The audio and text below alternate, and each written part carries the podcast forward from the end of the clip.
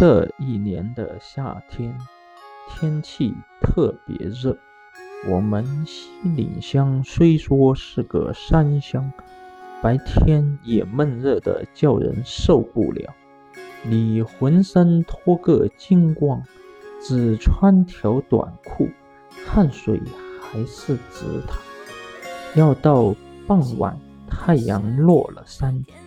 方才有风打北干山那边吹来，凉飕飕的，夹着苦艾和松树枝的气息。